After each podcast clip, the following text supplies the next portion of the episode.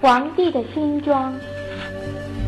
许多年以前，有一位皇帝，他非常喜欢穿好看的新衣服。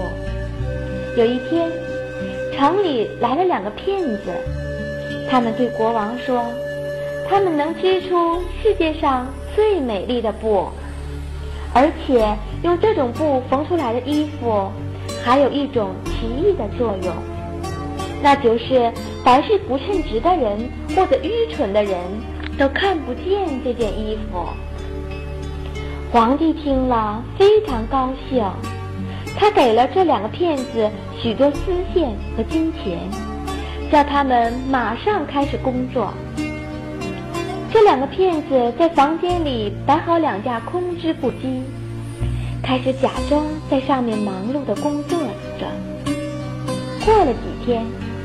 皇帝想知道他们的布织得怎么样了，便派了一位诚实、善良而称职的大臣去看看，这是怎么一回事儿？来到织布机前的大臣想：我怎么什么东西也没有看见？但是他不敢把这句话说出来，因为他怕别人把他看成是一个愚蠢而又不称职的人。于是，他只好回去跟皇帝撒谎，称赞两个骗子织的布很美。过了不久，皇帝又派了另一个大臣去看布织的怎样了。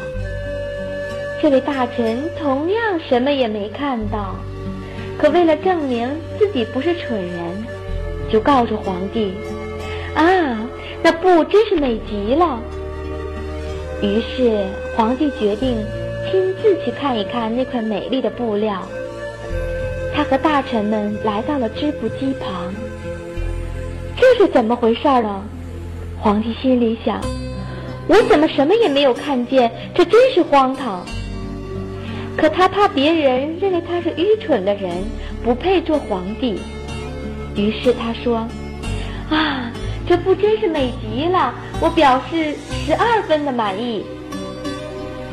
跟他来的大臣们也没有看见什么东西，但他们也照着皇帝的话说：“啊，这布真是美极了。”